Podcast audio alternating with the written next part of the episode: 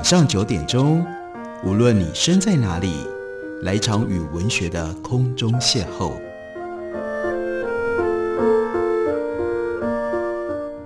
杨照谈书，邀您一同遨游文学世界，认识古今中外的经典之作。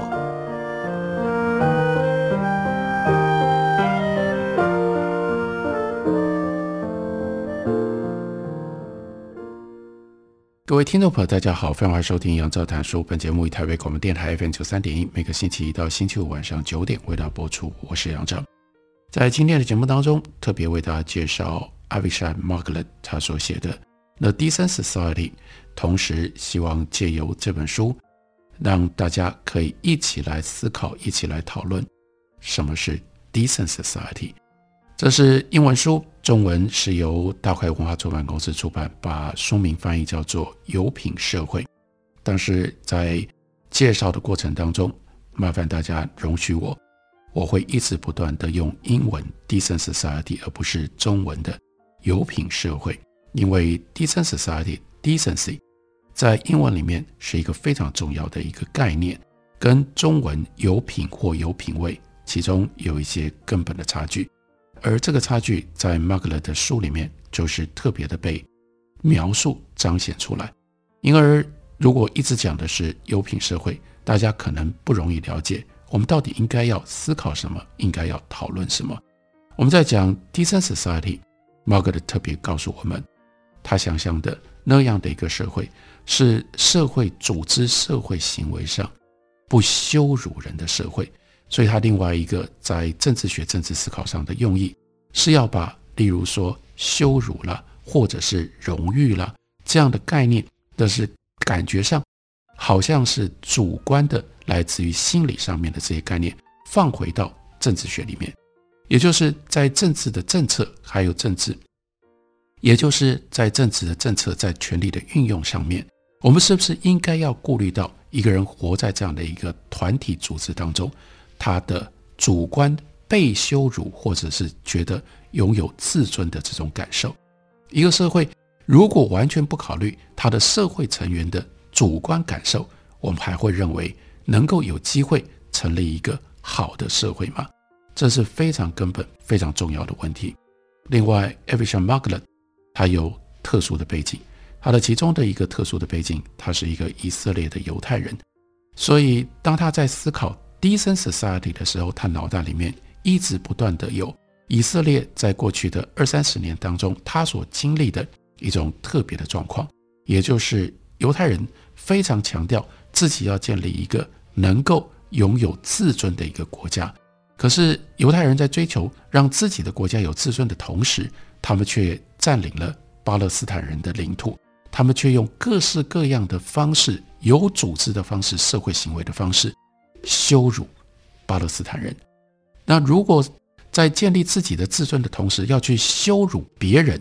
这样的一个社会可以是一个 decent society 吗？当你目睹像巴勒斯坦人所过的这种生活，绝对是 indecent。因此，Margalit 就特别体会到，去追求一个 decent society，现在可能比去建立一个 just society，一个彻底公平的社会，还要来得更重要。或者是说，在不一样的状态底下，追求公平跟追求 decency，其实都是我们应该要放在心上去思考的。我希望用这种方式，也就是让大家在当前这样的一个状况底下，台湾的社会，我们其实也在进行各式各样的不同的改造跟变化。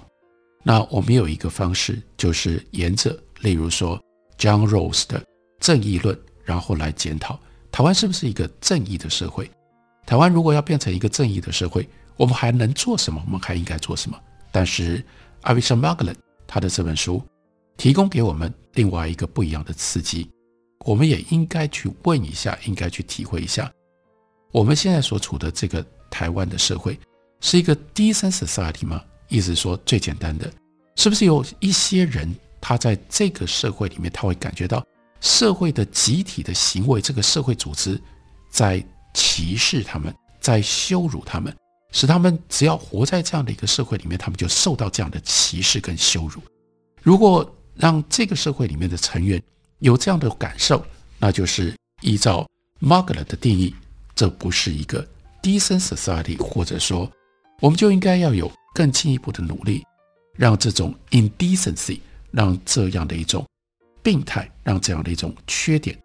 能够尽量的从这个社会被移除掉。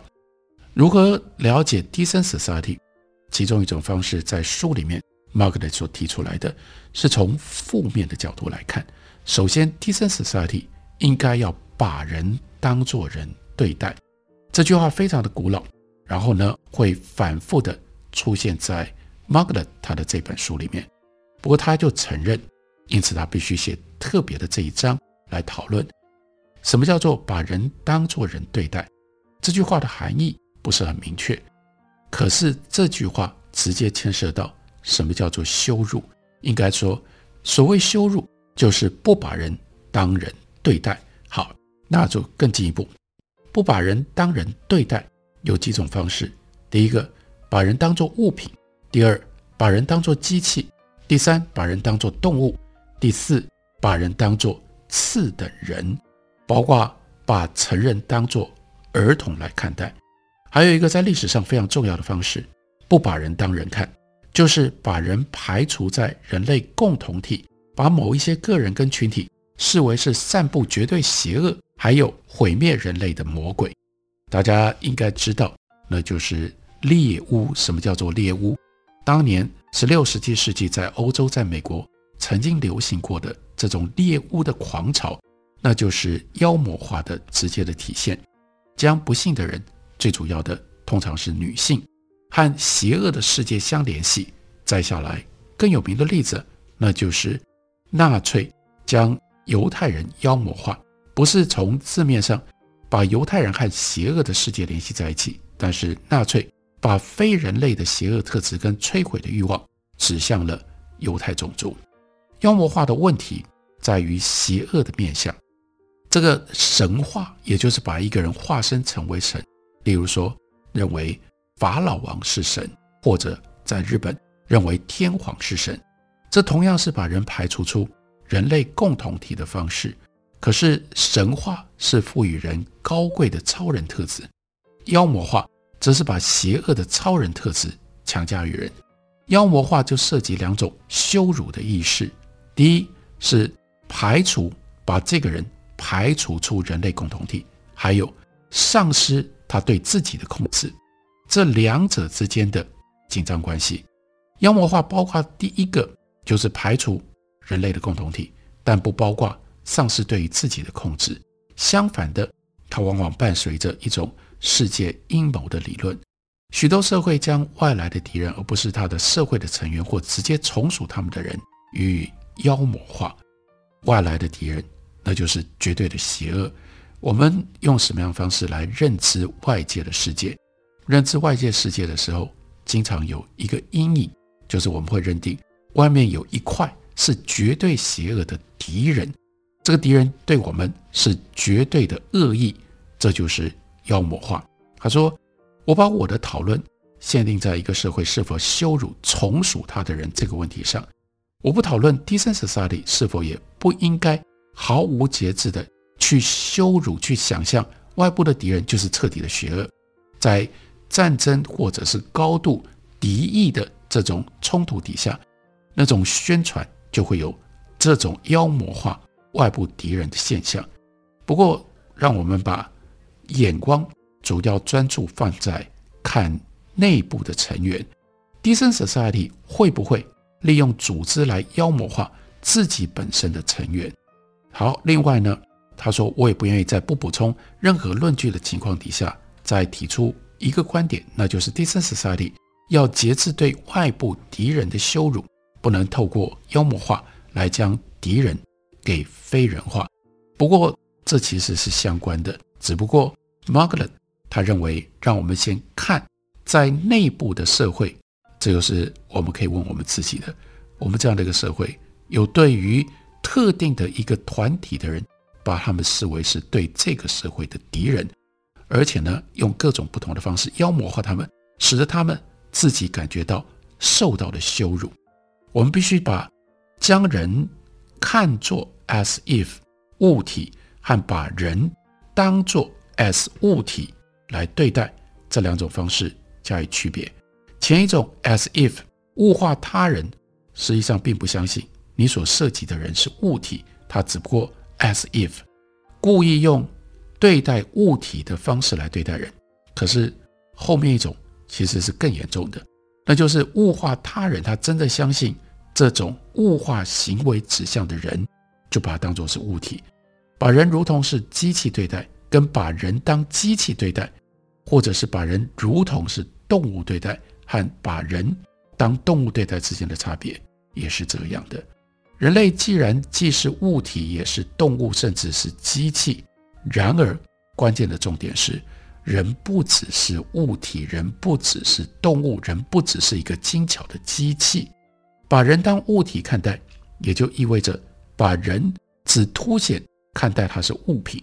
看待它是动物，看待它是机器。人可以把他人看作如同物体，如同机器，如同动物。那看你当时眼光的看在哪个地方。可是人不能把他人当物体对待的意思，类似于。人在正常情况底下，不能看到一只猴子，只把猴子当作是活动扳手。这不仅仅是概念上不可能，事实上也无法如此。所以这样的观点，接下来我们用人的长期待遇跟短期待遇的区别来详细解释。在匆忙赶火车的时候，我们可以不注意卖给我们火车票的到底是售票机还是跟我们一样的人，这就是一个很有趣的事了。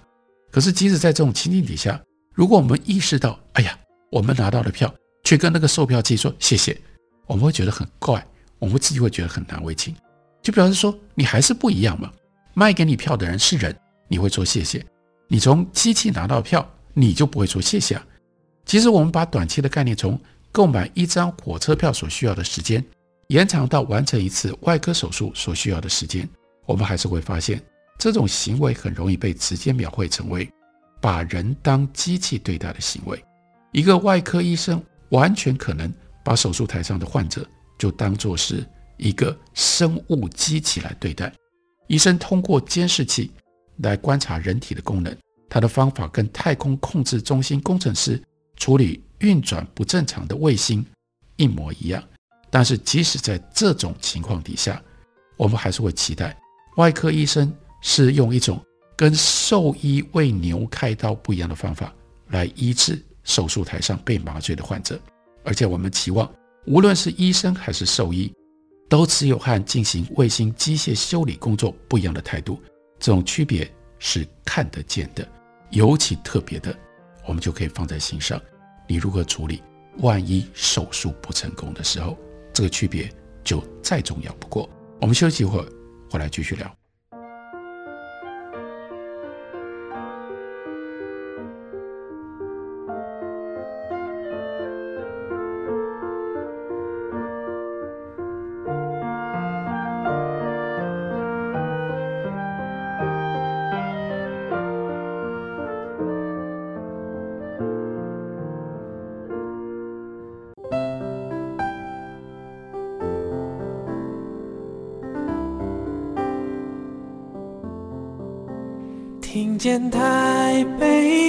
声音，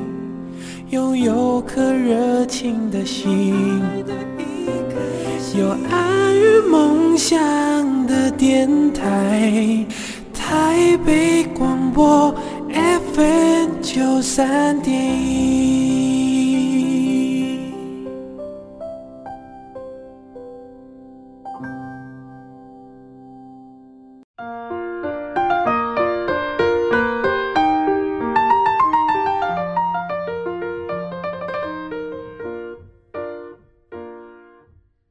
感谢您继续收听《杨照谈书》。本节目于台北广播电台 FM 九三点一，每个星期一到星期五晚上九点为大家播出到九点半。今天特别为大家介绍 Avisha Margaret 他的《The Decent Society》中文翻译本是由大块文化出版公司出版，翻译叫做《有品社会》。特别介绍这本书，希望大家跟随着 Margaret 来思考一下：台湾算不算是一个 decent society。我们是不是应该要追求让台湾变成一个 decent society？decent society 是一个把人当人看的一个社会，但我们就进一步的要探讨，什么叫做把人不当人看？比如说，Margaret 他就特别的这样的举例，一个远方用这种电脑遥控去修理卫星的人，跟一个兽医替一头牛开刀，跟一个医生。替一个人开刀，这三者之间到底有没有差别？或者我们应该追求什么样的差别？在动手术的时候，其实的这三种不同的状况底下，操作者他们的态度应该是一样的，因为他就是面对一个精巧的机器，然后试图修复这个精巧的机器。所以医生把他的手术台上的病人，也就当作是一个生物机器来看待。但这样就可以了吗？非常重要的，也就是当动手术的时候，医生把病人看作像是一个生物机器，可是他不能，我们就要求这个社会，他不会让医生直接把病人只当作是生物机器。那在这里，Margaret 他书里面快速的特别讲，但他并没有铺陈去说。他特别提到说，例如说手术不成功的情况，手术不成功的情况，这就不一样了，因为卫星没有办法被修好，一只牛没有办法在手术当中被治好、被救回来，跟一个人在手术台上死在手术台上，这中间得到的这个结果同样是生物机器失灵，但我们能够用。同样的态度来对待吗？我们会认定或我们会预期这三个人在遇到这种状况的时候，他们的反应是一样吗？所以这叫做 decent 或者是 decency，因为人就是人，人不管在任何的状况底下，他应该被以人的方式来予以对待。从病理状态的例子，让我们可以理解什么叫做当我们在对待人的时候，我们必须要有一种。对人的特征的盲目，也就意味着，只要他是人，就应该被以人的方式来对待。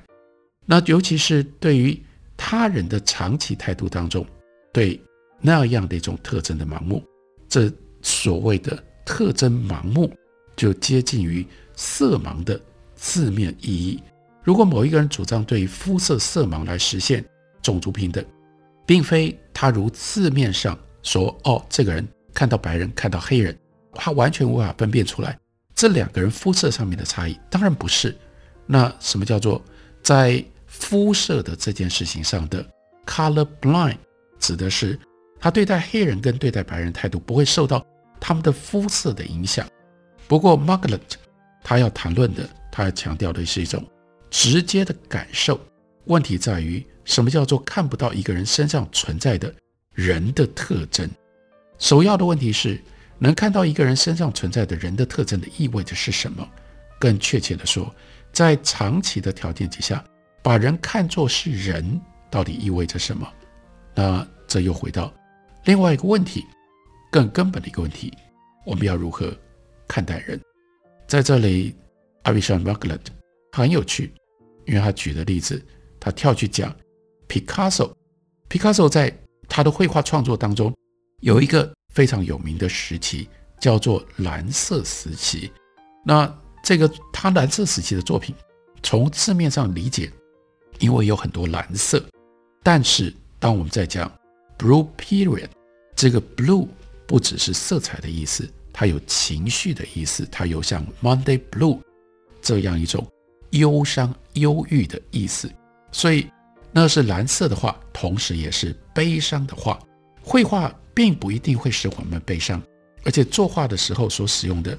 在画布是亚麻帆布，也不会因为你画了什么亚麻帆布就会觉得悲伤。是绘画表达了悲伤。一幅绘画如果从非字面的意义上体现了悲伤的标签，它就能够表达悲伤。绘画并不是某一种可以感受情感的东西，所以。我们从字面意义上，我们不能说绘画是悲伤的，因为它不悲伤啊。可是从非字面上的意义，我们却可以说这幅画是 blue 的。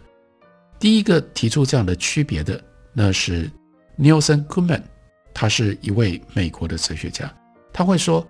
悲伤在绘画的表现，用语言学语汇来讲，是悲伤的 metaphorical exemplification。在这里使用 metaphorical metaphor 隐喻这个词，那所以呢，应该要特别的讲隐喻。必要的条件通常认为是原则上可以用其他形式或词语来来解释，但是如果我们说毕卡索的这幅绘画是悲伤的，这句话好像没有办法用更直接的方式。如果这是一个 metaphorical 的表达的话，那那个直接的表达在哪？好像很难找到比较更直接的表达。所以一幅悲伤的绘画也不一定是一幅使我们悲伤的绘画。我们不一定以悲伤的心情来欣赏跟理解，这是一幅悲伤的绘画。我们有可能以非常冷静的，甚至是激动的，哦，看到了毕卡索蓝色时期的这样一幅绘画的真迹，我如此的感动，甚至我如此的兴奋。当然，我们用不管是兴奋或者是冷静的心情，我们仍然在理解、在欣赏一幅悲伤的绘画。毕卡索的绘画。从字面上意义跟隐喻的角度，都不是，它本身不是悲伤的，但是从非字面意义上，它是悲伤的。于是，在动用哲学家维根斯坦的术语来说的话，那幅画是从次要的意义上来说是悲伤的。一个表达的次要意义就是非字面的意义，它是 complication 而不是 implication，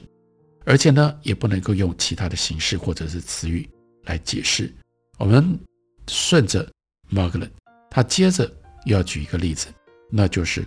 Gorbachev。Gorbachev 他在最后一次的告别演说的时候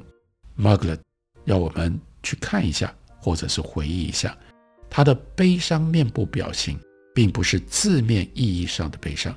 从字面上来说，悲伤的是 Gorbachev 本人，而不是他的脸。把 Gorbachev 的脸。视为悲伤，意味着看到他的脸正在表达悲伤。把人当作人看，所有这些，刚刚这些，从毕卡索到戈巴乔夫，到底这个例子，这个例子到底要讲什么？我们来看，猫哥的意思是，把人当人看待，就是意味着我们看待他的肉体的时候，我们会认为，我们觉得他在表达他的灵魂。换句话说，这种非字面意义当做范例的精神术语，也就是看到了人的肉体跟它组成的部分。当我们用通俗词汇来表达所看到的人的表情的时候，例如说，这个人拥有一副友好或者是有智慧的脸孔，他有一副忧郁或者是有着幸福的表情，我们就把它当做人了，因为我们看到的他所表达的感情，我们知道他是有感情的。我们看到一个人的面孔，我们不会首先注意到他脸上的嘴唇是向下呈弧形的，他眉毛是短的，他的头接在他的脖子上，还有他的脸颊有灰色的纹理，而是我们要问：我们如何形容这副面孔？我们如何体会这个面孔所要表达的感情？我们看到嘴唇往下撇，我们就认为这个面孔是悲伤的。这是直接而不是假定测试或者是从证据推导出来的结果。解释是一种自发的，但我们所是看到的却不是自发的。所以阿维莎说：“我会看到戈巴乔夫前额那块红色胎记，就看到了他面部的悲伤。我不会把这两样东西当中的任何一样看作是我决定把它看作什么的结果。我用人的特征来看人，不是选择或者决定行为。”而是因为我不能用用，而是因为我不能以其他的方式来看他们。显然，不论我在身体标志下，还是在心理的标志底下来观察某一个东西，我当然都可能会看走眼。例如说，戈巴乔夫的胎记可能根本不是红色，而是深蓝色的，而且他的面孔也可能不是悲伤，而是绝望。然而，看走眼的可能性不会使我我的视觉就变成了推测。总和的观点到底是什么呢？Margalit 他要特别强调，我把你的眼睛看作是嘲笑人的，我把你的手看作是紧张的，就像我把你的眼睛看作是蓝色的，我把你的手看作是弯曲的。我只是看到了，但是正像我把你的眼睛看作是嘲笑人的，和把你的手看作是紧张的一样，我把你看作人，我就不是把你看作其他的东西，因为我用一种人的方式去感受你。把一个人看作是人，并不要求我们在他肉体上所看到东西也能够在心理的标志下看得到，但这并不表明观察者必须要有能力用心理术语来描述他看到的情况。当然，我们还是可以用心理术语、通俗的心理术语来说，什么叫做一个 decent society？decent society 也就是你遇到的任何的人，你都把他当人看，当人看，也就是。你随时遇到了人，你都在发挥你的同理心，把人看作是人，就是看到他们贴着人的情感跟行为特征的标签。你会去体会这个人是快乐的，这个人是严肃的，这个人是悲伤的，这个人是兴奋的。在那个当下，你就把人看作是人。所以，一个人，一个相对照的是一个。Human blind 的人，他只能够用身体描绘来看人，他没有这种同理心，没有能力用心理描绘来看人。这样的人并不一定是对人的心理没有感觉，但对于这种 human blind 的人来说，人的通理、人的特征是通过推理，而不是直接观察；人的特征是通过推理，而不是直接观察得到的。有这种障碍的人，那就像是一个盲人。他知道汽车遇到红色的信号灯才会停下来，所以当车子停下来，他推断灯是红色的，而不是真的看到了红灯。人性 （human blind） 不一定在于他对他人的态度是否具有人性，而是取决于他们如何通过推理来弥补他们的 human blind。这是很细腻的哲学推论，但在这个推论指向的议题是非常明确。而且非常重要的，我们如何建构一个社会，把所有的人都当人看待，这是 decent society 一个重要的特性。我们活在这样的一个 decent society，我们才能够拥有人性，我们才能够确立我们自己作为人的尊严。这本书就是《The Decent Society》，中文翻译叫做《优品社会》。感谢你的收听，明天同一时间我们再会。